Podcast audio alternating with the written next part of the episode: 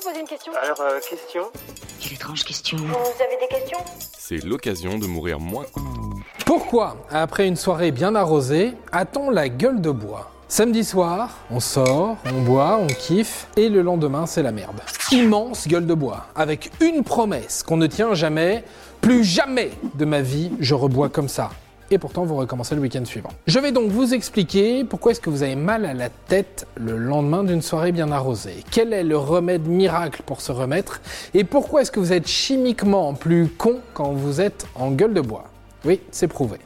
Je suis désolé pour hier soir, j'étais bourré. En réalité, la gueule de bois, c'est tout simplement un inconfort généralisé qui se manifeste dans une constellation hétérogène de symptômes biologiques, physiologiques et affectifs.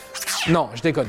Je vais vous expliquer de manière bien plus pragmatique ce qu'il se passe dans le corps quand vous buvez un coup et pourquoi est-ce que vous êtes autant dans le mal. Commençons par le nom, gueule de bois. Vous avez aussi la version scientifique, xylostomiase. Eh bien, c'est littéralement la même chose. En grec, xylo veut dire bois et stoma veut dire bouche. Bouche de bois, gueule de bois. Vous l'avez ça décrit globalement l'effet de bouche pâteuse que vous connaissez un lendemain de soirée. Plus récemment, on a aussi utilisé le mot vésalgie, un dérivé du norvégien qui signifie inconfort succédant à la débauche. Perso, je trouve que c'est la meilleure définition. Bref, c'est bien beau tous ces mots, mais intéressons-nous surtout aux mots M-A-U-X, ceux qui sont dans notre corps après une cuite. Le lendemain d'une grosse soirée, on peut avoir des nausées, des vomissements, de la fatigue, des tremblements. Mais ce qui pique le plus, c'est le mal de crâne. Pourquoi cela? Oh, quel mal de crâne Parce qu'on est déshydraté. On le sait, c'est connu. Ok? Mais est-ce que vous savez vraiment ce qu'il se passe dans votre corps pour avoir autant mal? Quand on boit de l'alcool, on est obligé de l'éliminer au bout d'un moment. Et ce job-là, eh ben, c'est le foie qui le fait. Il élimine 90% de l'alcool. Enfin, il ne l'élimine pas, il le transforme. Techniquement, on dit qu'il métabolise. L'alcool devient donc de l'acétaldéhyde. En gros, un truc hyper toxique pour le corps qui fait très mal au crâne. Et tout ça, eh bien, il faut l'évacuer. Et pour l'évacuer, ça se passe par les reins. Et c'est là que c'est la merde, car les reins ont besoin d'eau pour fonctionner, genre beaucoup d'eau. Du coup, quand il n'y en a plus, eh ben le corps va puiser dans ses réserves. Et en dernier recours, il va choper ça dans le cerveau. Et quand le cerveau est déshydraté, il se passe quoi? Eh bien, les vaisseaux sanguins se contractent, et ça, ça tire, ça fait mal, et c'est littéralement pour ça qu'on a mal au crâne en gueule de bois. Lors de cette déshydratation, on observe aussi une atrophie du cerveau. Oui, vous avez bien entendu. Atrophie, genre diminution.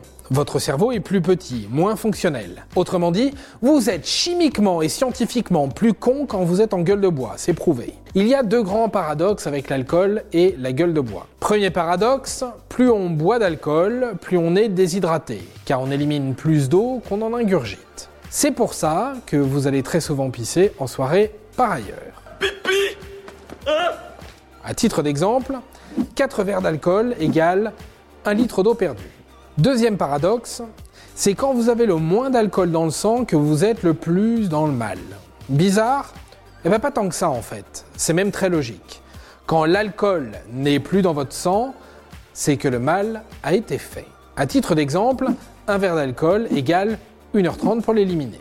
Avant de vous donner le remède pour survivre à une gueule de bois, je vais vous lister quelques fausses bonnes idées. Soigner le mal par le mal, boire une bière au réveil, bah ça non. Si vous avez suivi, vous aurez compris que vous ne feriez qu'empirer les choses. Manger gras pour éponger? Non, ça n'existe pas la nourriture qui éponge. Au contraire, plus vous allez manger gras et plus vous allez faire travailler votre foie. Et rappelez-vous, il est déjà assez en souffrance. Donc des pâtes, du blanc de poulet, mais pas de triple cheese ni de kebab, même quand c'est très très tentant. Maintenant, c'est l'heure des solutions miracles.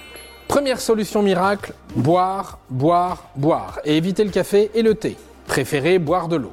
Deuxième solution, prendre un peu de sucre, mais genre une banane ou un truc qu'on digère facilement. Troisième solution, éviter le paracétamol, autrement dit le doliprane. Parce que le combo avec l'alcool est toxique pour le foie. Et vous l'avez bien trop fait souffrir, donc on arrête les conneries. À la limite, prenez de l'ibuprofène. Vous aurez moins mal au crâne, même si ça va un peu zouker dans votre estomac. Quatrième solution, du repos. Oui, votre corps est en PLS, il a besoin de temps pour se remettre d'aplomb.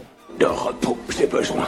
Pour rappel, l'alcool tue près de 50 000 personnes par an en France. Donc n'oubliez jamais de consommer avec modération, de ne jamais prendre le volant ou le guidon quand vous avez bu, et surtout de boire, boire et encore boire de l'eau. Votre corps vous dira merci. Enfin, selon une étude non officielle réalisée par mes soins, l'alcool est la première cause des textos qu'on regrette d'avoir envoyés. Une raison de plus pour faire attention quand on a un peu trop bu. Ha. Et voilà, maintenant vous savez tout. Au revoir, messieurs, dames. C'est ça la puissance intellectuelle. Sapristi Attends, avant de partir, j'ai juste un truc à te dire. Viens découvrir notre podcast Sexo, la question Q. Deux minutes pour tout savoir sur la sexualité féminine.